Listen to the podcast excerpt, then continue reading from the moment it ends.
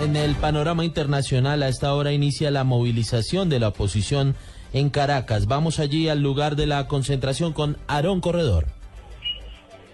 Hola Alejandro, buenos días. Pues aquí empieza de a poco a llenar la oposición desde tres puntos de la ciudad en la marcha que ellos han denominado la marcha de las ollas vacías en protesta a la escasez de desabastecimiento de alimentos.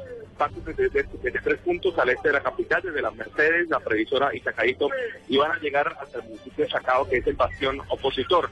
El municipio Libertador que queda al centro de la ciudad ya está completamente lleno de antimotines de la Policía Nacional Bolivariana y la Guardia Nacional Bolivariana y se espera que en el acto central haga participación los principales líderes de la oposición, el gobernador de Miranda, Enrique Capriles y la diputada María Corina Machado y también los representantes del Partido Voluntad Popular de Leopoldo López. Mientras eso pasa, en un punto de la ciudad, al este de la capital, al oeste, se realiza la gran jornada de abastecimiento de alimentos que prometió el presidente Nicolás Maduro en su memoria y cuenta. Y en la avenida Bolívar, una avenida que tiene casi un kilómetro de distancia, está completamente lleno de camiones y hay filas kilométricas gente desde horas de la madrugada para intentar adquirir algún producto de la canasta básica familiar. Este es el panorama.